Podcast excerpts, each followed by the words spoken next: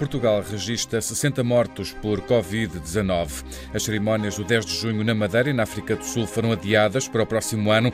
As festividades este ano acontecem em Lisboa. Cancelada foi a manifestação do 25 de abril. A economia portuguesa pode cair até 5,7% este ano. Portugal registra agora 60 mortes por Covid-19, são mais 17 do que ontem. 80% das vítimas mortais tinha 70 ou mais anos. Mais de metade tinham mais de 80 anos. Nesta altura, há mais de 3.500 casos confirmados de infecção em Portugal. São mais 18% do que no dia anterior. Menos de 200 pessoas estão internadas, 61 delas em cuidados intensivos.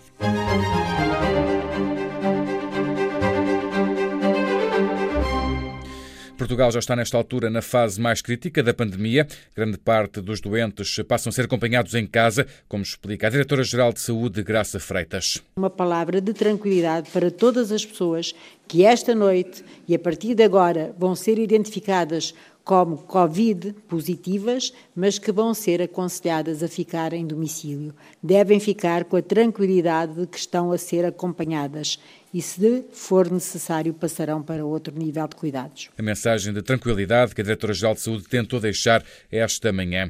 Desde ontem que a Autoridade Nacional de Emergência e Proteção Civil colocou em alerta laranja os distritos de Lisboa, Porto e Aveiro. É o segundo mais grave da escala. Os restantes estão em alerta amarelo, uma decisão tomada devido à forma como está a evoluir a pandemia em Portugal, como explicou o Comandante Nacional da Proteção Civil, Duarte Costa. Tem a ver fundamentalmente com o sítio onde as maiores incidências dos riscos e as maiores incidências dos casos nos obrigam a maior uh, coordenação, a uma atividade mais próxima relativamente àquilo que são os agentes de proteção civil civil e aquilo que nos é chamado a nós como em todos tendo todos os agentes de proteção civil envolvidos. A medida tem por objetivo mitigar os efeitos da pandemia e implica maior prontidão e disponibilidade dos meios da proteção civil.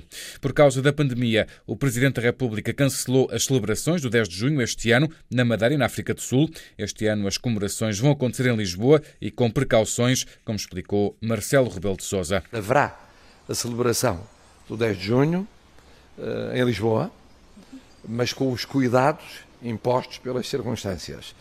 E espero que possa haver uh, o 10 de junho na Madeira e na África do Sul no ano que vem. Cancelada foi a manifestação do 25 de Abril em Lisboa. A Associação 25 de Abril pede às pessoas para que, mesmo em casa, vão à janela cantar a grândola.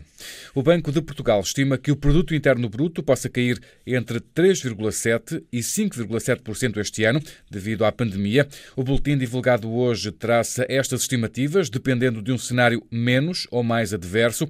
No cenário base, assume-se que o impacto económico da pandemia é relativamente limitado. Já no cenário cenário adverso, assume-se que o impacto económico da pandemia é mais significativo devido à paralisação mais prolongada da atividade económica em vários países. O Banco de Portugal estima que a economia portuguesa registre uma contração acentuada da atividade no segundo trimestre, com uma recuperação apenas gradual a partir do final do ano. E a partir de amanhã, as empresas já podem requerer o layoff simplificado. O Governo aprovou hoje esta medida de apoio às empresas e o Ministro da Economia explicou que a partir de amanhã está disponível no sítio da Segurança Social um formulário para as empresas pedirem o acesso ao layoff simplificado. O pedido é automático, bastando para isso a entrega do requerimento, dizendo a situação em que se insere, quais os trabalhadores que ficam em redução de horário e quais os que ficam com o contrato suspenso, não havendo necessidade de outros documentos além da declaração do contabilista.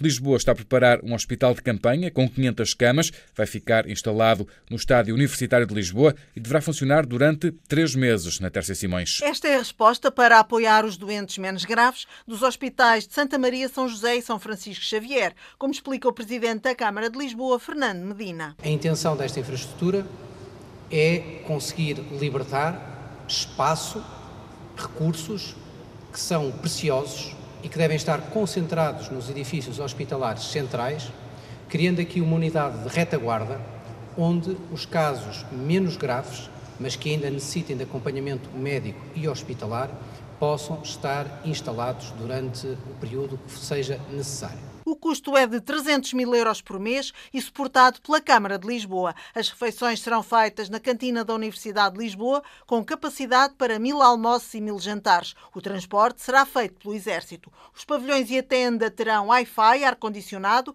e capacidade para carregamento de telemóveis. O objetivo é acudir a eventuais necessidades decorrentes da pandemia. Do lado positivo, a Agência Europeia do Ambiente fala em grandes reduções nas concentrações de poluentes atmosféricos na Europa, isto devido às medidas de contenção. Em alguns locais, essa redução foi mesmo para metade. Em Lisboa, os níveis médios de um poluente, emitido especialmente pelos transportes rodoviários, caíram 40% de uma semana para a outra. Comparando com o mesmo período do ano passado, essa redução foi de 51%. Nesta altura, o número de casos de infecção no mundo ultrapassou os 500 mil, são mais de 22 mil mortes. Espanha superou a barreira das 4 mil mortes, com mais 655 vítimas. Itália tem agora mais de 8 mil mortos, uma subida de 660 vítimas mortais e mais 6 mil casos, passando a barreira dos 80 mil infectados.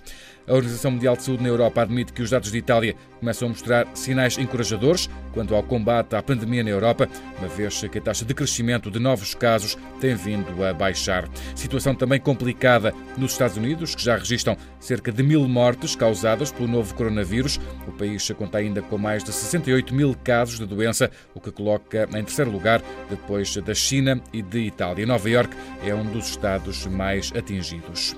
A fechar, o relatório de hoje foi lançado um grande ensaio clínico para testar quatro tratamentos experimentais contra o novo coronavírus em vários países europeus. O ensaio deve incluir 3.200 pacientes europeus em França, na Bélgica, Países Baixos, Luxemburgo, Reino Unido, Alemanha ou Espanha, podendo chegar também a outros países. Assim que o ensaio demonstra a superioridade de um dos quatro regimes de tratamento, os investigadores atencionam sugerir aos reguladores em França e no mundo que o utilizem.